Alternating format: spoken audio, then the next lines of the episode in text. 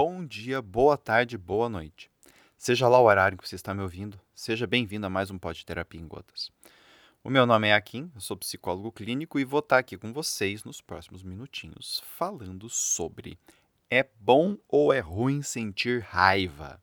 Esse é o episódio de hoje. Muito bem. Um, se é bom ou não sentir raiva é algo que a gente só vai entender se entendemos antes algumas perguntinhas. Por que a gente sente raiva? Quando que raiva é demais ou quando é de menos? Sentir raiva e agir violentamente é a mesma coisa? Quais seriam as respostas que vocês dariam para essas perguntas? Né? Vão pensando aí enquanto eu vou falando coisas para vocês aqui e aí a gente vai tecendo junto. Eu falando aqui e você pensando aí, tá bom? Muito bem, gente toda emoção, eu estou falando várias vezes isso em todos os podcasts, todas as emoções têm funções, todas as emoções servem a algum propósito. A raiva não é diferente. Qual a função da raiva? A raiva é aquela emoção que quer te ajudar a superar um obstáculo que está te impedindo de alcançar algo que é importante para você. E ou que está querendo te ajudar a enfrentar algo que pode te causar algum tipo de dano. Ok? Então, nós temos raiva nessas duas situações. Uh, a primeira, na primeira situação, a raiva ela tem um impulso mais instintivo direto. Na segunda, ela tem uma correlaçãozinha com o medo. Ok? Então, a função básica da raiva é essa. Quero alcançar algo tem algo que me impede. Eu preciso ou tirar isso da minha frente, ou contornar isto, ou destruir isto, tá? Então, essas três respostas da raiva vão ser as respostas que vão nos ajudar a entender se quando é que a gente tem raiva de mais ou de menos e quando que a raiva e a ação violenta são ou não são sinônimos não são sinônimos. Tá? Então, para eu agir de forma violenta sobre algo é uma coisa. Eu sentir raiva daquele algo é outra. Porque eu não preciso necessariamente violentar aquilo para resolver o meu problema. Né? Eu posso contornar. Eu posso desviar. Tá? E isso também significa agir com base na emoção da raiva. Porque a emoção da raiva foca nesse objeto que me impede de algo. E eu tenho que dar um jeito de lidar com isso. E é aí onde a raiva se ativa. Ok? Um, obviamente, dependendo da situação, dependendo do contexto, a resposta desta coisa, que pode ser uh, uma situação que me impede, pode ser uma pessoa que me impede, pode ser uma estrutura política que me impede, é, pode ser uma condição ambiental que me impede. Então, dependendo da natureza desse estímulo, né, é que a gente vai entender se a raiva está desproporcional ou não. É que a gente vai entender se a resposta violenta está adequada ou não. Né? Então, por exemplo, pegando um exemplo bem bobinho, tá? Mas, por exemplo, assim, digamos que eu queira construir uma barragem, então eu tenho que explodir uma montanha. Mas explodir montanha é um ato de violência, é um ato agressivo contra a natureza. Mas é um ato que neste momento está adequado, porque eu quero construir a barragem, eu preciso explodir a montanha. Ou eu preciso fazer uma rodovia. Levando isso para o tema da relação humana, por exemplo. Uh, eu quero, por exemplo, vou pegar um exemplo que está sendo bem falado. Né? O sujeitinho quer ficar com a menina lá, tá? Uh, não é adequado o cara forçar a barra com a menina. A menina não quer ficar com o cara, isso gera um sentimento de frustração e pode gerar um sentimento de raiva, porque ele quer a menina, a menina não quer, então ela se torna algo que está impedindo ele de obter o que ele quer, e ele vai lá e violenta a menina. Isto não pode. Simples assim, né? Vai ter que lidar com a frustração, com a raiva de outro jeito, que não este. Então, é a partir dessa percepção do contexto e do tipo de estímulo que a gente vê se a raiva está de mais ou está de menos. Aqui, me dá um exemplo de menos. Né? Então, por exemplo, pessoa está uh, passando por uma relação abusiva no trabalho.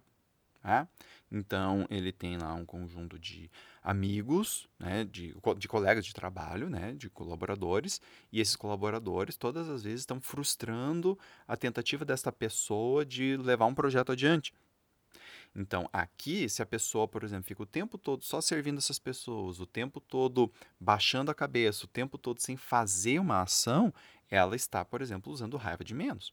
Porque tem algo que está impedindo ela de atingir algo que ela quer, ela pode fazer algo em relação a isso, e ela não se permite fazer algo porque ela acha que, por exemplo, raiva é feio. Que raiva é ruim. Que criar conflito é uma coisa que não pode, que eu não posso criar conflito com as pessoas que quem faz isso está prejudicando a equipe. Todas essas ideias, todas essas desculpas. Ou pessoinha vem de uma família de pais superprotetores e ela quer ir para o mundo. E os pais superprotetores ficam toda hora jogando um monte de empecilhos. Esses empecilhos impedem a pessoa de ir para o mundo tranquila. E ela não confronta isso. Quando criança, óbvio que ela não vai confrontar. Mas digamos que ela já está com 25, com 30 e ela continua não confrontando. Ela acha que ela é que devia ser melhor. Então aqui ela está usando raiva de menos, ao invés de usar a raiva um pouquinho mais. Chega! Parem! Eu vou para o mundo e se eu me ferrar lá, eu vou aprender algo com isso. Estão entendendo? Então, raiva demais, ela está conectada um ao contexto dois, ao tipo de estímulo e ao tipo de resposta. Então, por exemplo, digamos que esse jovenzinho que eu citei agora há pouco tem como uma resposta bater no pai e na mãe. Ele bate a mordaça e fala assim: vocês nunca mais vão falar nada para mim na minha vida. Ok, aqui temos uma resposta que está demais para a situação. Ou seja, temos um contexto em que a pessoa precisa dar limite aos pais? Sim.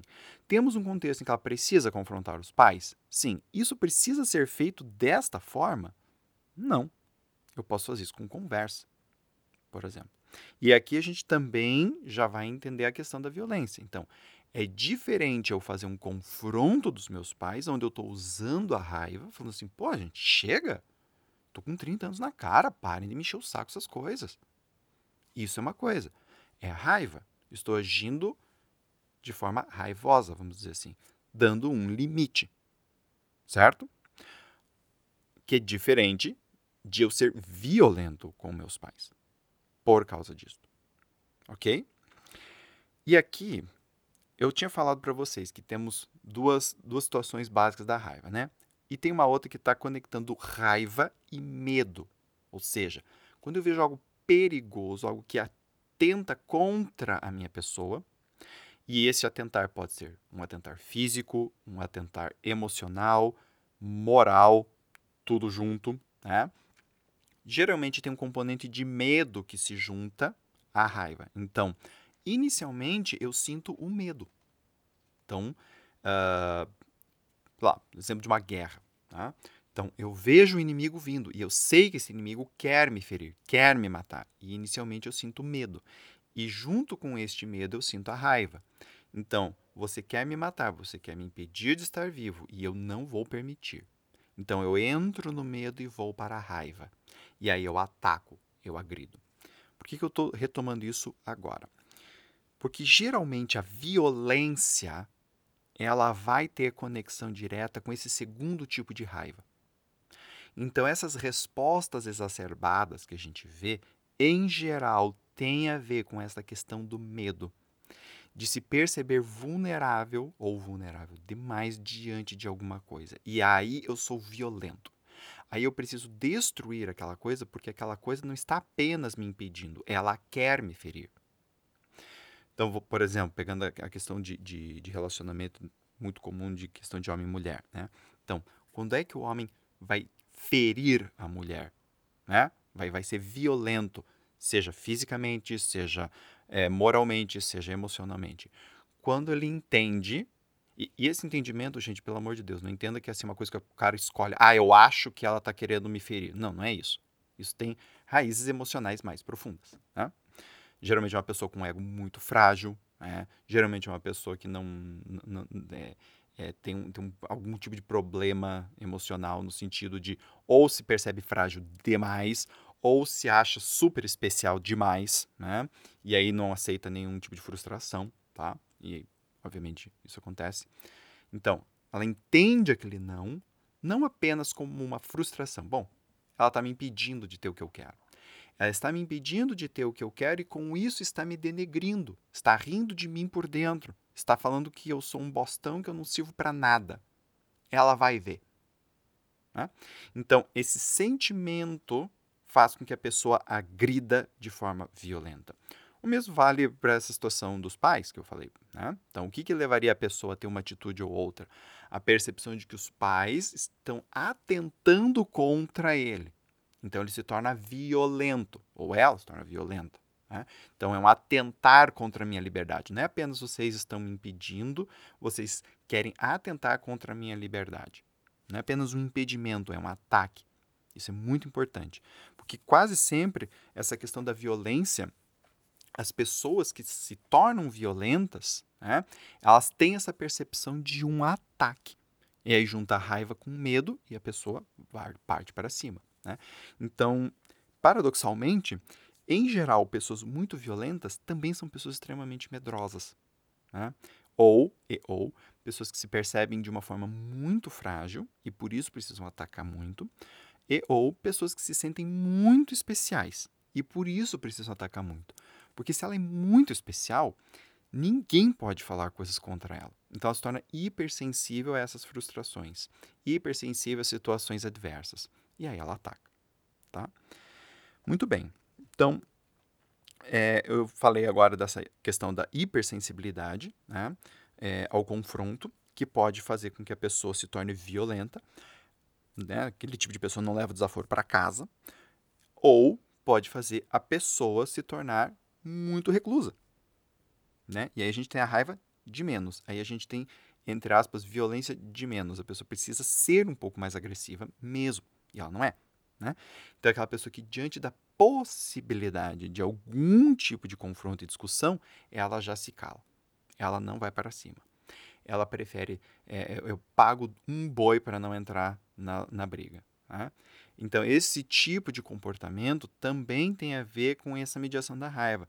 Então, vocês percebam que a raiva, tanto para mais quanto para menos, ela vai ser prejudicial, porque tem situações em que sim, você vai ter que confrontar, e tem situações em que assim você não pode bater e matar todo mundo só porque as pessoas estão te agredindo, só porque as pessoas estão te agredindo, não, mas só porque as pessoas estão discordando de você. Tá? Então, aqui muitas vezes a gente tem que trabalhar em terapia com essa percepção de agressão ou com essa percepção de que os outros são muito bons e que eu não posso fazer absolutamente nada contra eles. Tá? Muito bem. Como eu estou falando em todos os pods desta semana, de, desta nova leva, tem sempre uma diferença muito grande entre a emoção e a resposta emocional. Né? Então, o que, que acontece? No caso da raiva, não é, não é diferente. Uma coisa é eu sentir raiva, a outra coisa é o que eu vou fazer com isso. Tá? Então, voltando lá às três perguntinhas iniciais. Por que sentimos raiva? Para nos proteger de uma situação que percebemos como ameaçadora que quer nos ferir, e ou para lidar com situações que a gente percebe que estão nos impedindo de avançar em prol de algo que a gente quer. Quando que a raiva é demais? Quando a relação entre essas coisas está desproporcional. Então, por exemplo, uh, o cara levou um fora da menina e ele ficou furioso com isto. Né? Ele saiu batendo boca com a guria. Temos aqui raiva demais. Uma hipersensibilidade, por exemplo, a frustração. Quando é que temos raiva de menos? Quando, por exemplo, pegando a mesma situação, uh, né, que também acontece com, com relacionamentos afetivos. Então, por exemplo, o cara ou a guria está com um cônjuge que a humilha, que fala coisas desagradáveis sobre ela na frente dos outros e a pessoa nunca retruca, ela fica quietinha. Esta é uma situação em que ela está sendo humilhada. Esta é uma situação em que, por exemplo, a pessoa quer ser bem vista pelo grupo e está sendo impedida pelo cônjuge. E nesta situação, a pessoa não reagir, não sentir raiva é raiva, entre aspas, de menos. Sentir raiva e agir violentamente, violentamente é a mesma coisa? Não. a resposta emocional é sempre diferente da, da emoção. Obviamente, como toda emoção atende funções, é óbvio que as respostas emocionais estão correlacionadas com a emoção. Mas é diferente sentir raiva e agir. A pessoa quietinha muitas vezes pode sentir raiva e agir em relação a isso da seguinte forma: entender, por exemplo, que se ela fosse uma pessoa boa de verdade, o cônjuge não estaria dizendo isso para ela. Então ela sente raiva e depois ela própria, por exemplo, se humilha. Tá? Então ela lida com a raiva dessa forma. Eu tenho que ser uma pessoa melhor. Essa é a resposta emocional em relação à raiva. É uma resposta que não vai ajudá-la, porque ela precisa, essa pessoa precisa confrontar né, a outra pessoa. Então, resposta emocional é uma coisa, emoção é outra. Quando é que a raiva tem uma resposta adequada? Quando eu consigo remover aquilo que estava me impedindo de atingir algo de uma forma adequada ao contexto, de uma forma saudável para mim. Óbvio, às vezes ao fazer isto, nem sempre todo mundo fica feliz. Então, por exemplo, no caso de relacionamentos amorosos, duas pessoas querem a mesma pessoa, né? Então, dois homens querem uma menina ou duas meninas querem um homem e elas vão entrar numa competição. Né? E aí, obviamente, quem ficar com outra pessoa, por exemplo, vai ficar feliz e o outro vai ficar triste. Então, quando eu digo saudável, é interessante notar que, dependendo do contexto, o saudável não vai deixar todo mundo feliz. E isso faz parte da raiva. De muitas situações que envolvem raiva. Vestibular, né? As pessoas que estão fazendo vestibular comigo são meus competidores. Se eles passarem, eu não passo. Então eu preciso garantir a minha vaga em meio a eles. Tá? Se todos eles forem melhores do que eu, eu não entro e eles entram. Então eu preciso garantir minha vaga entre eles. Né? eu preciso ter um conjunto de conhecimentos e ganhar a vaga dessas pessoas. Tá? Então, óbvio, se eu passar, os outros vão ficar tristes, porque eles não passaram. Tá? Então, é muito importante a gente entender isso em relação à questão da raiva, porque é uma coisa difícil. Muitas pessoas, por exemplo, não querem entrar em confronto uh, justamente porque sabem que vão ganhar. E ao ganhar, vão deixar o outro triste. Elas não querem deixar ninguém triste. Porque deixar os outros tristes é errado. Né? Então aqui a pessoa às vezes deixa de desenvolver um grande potencial que ela tem uh, por medo de deixar os outros magoados. Né? Não, e eu canso de ver isso em consultório, gente. Muito bem, para finalizar, eu gostaria só de fazer uma diferenciação entre a questão da raiva e a impulsividade. Tá? Tem muitas pessoas que reagem de, com muita prontidão à raiva, elas são rapidamente agressivas. E isso, muitas vezes, não chega nem a sentir exatamente a raiva, é um impulso, é muito rápido. Né? É... Então as pessoas, muitas pessoas acabam reagindo tanto à raiva com agressividade que às vezes o menor, uma coisa assim que poderia, poderia vir a se transformar numa situação de raiva, a pessoa já agiu. E isso é impulsividade. Tá? Então, fazer uma diferenciação entre sentimento de raiva e impulsividade também é uma coisa muito importante, porque impulsividade ela tem a ver com comportamento. Eu ajo de forma impulsiva. Né? Malemar a coisa chegou no meu corpo, eu já estou agindo. E isso pode acontecer para todas as emoções, né? Assim, qualquer coisinha a pessoa está chorando, qualquer coisinha a pessoa está triste, qualquer coisinha a pessoa está com raiva, né? É, qualquer coisinha a pessoa está com medo. Então isso tem mais a ver com a ordem do impulso do que especificamente falando da emoção, tá bem? Bene, uh, em relação a esse tema, eu quero indicar um filme, né? Que é um filme antigo já, mas é um filme bem interessante, que é um, um se chama Um Dia de Fúria tá? Esse filme é bem interessante e, de certa forma, ele continua atual, né? embora guardadas as devidas proporções da estrutura do filme, mas ele continua, de certa forma, atual. Né? Muito bem, gente. É o que eu tinha para passar para vocês hoje. Espero que vocês tenham gostado do podcast, tá bem? E eu convido vocês a me darem feedbacks, ok? Falarem se está bom, falarem se está ruim, para eu poder melhorar os próximos podcasts, me darem sugestão de temas. E onde é que você pode fazer isso? Você pode entrar no meu site www.aquinneto.com.br, aqui com K-I-M, e lá você vai ter acesso a todas as minhas redes sociais, tá? Facebook, o Instagram, LinkedIn, o Twitter, tá?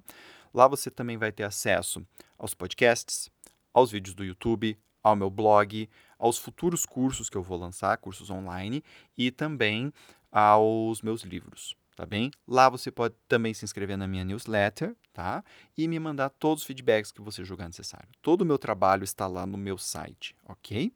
Então, gente, espero que vocês me deem esses feedbacks, vou ficar aguardando ansiosamente e desejo para vocês uma ótima semana e até o próximo podcast. Beijo grande, tchau, tchau.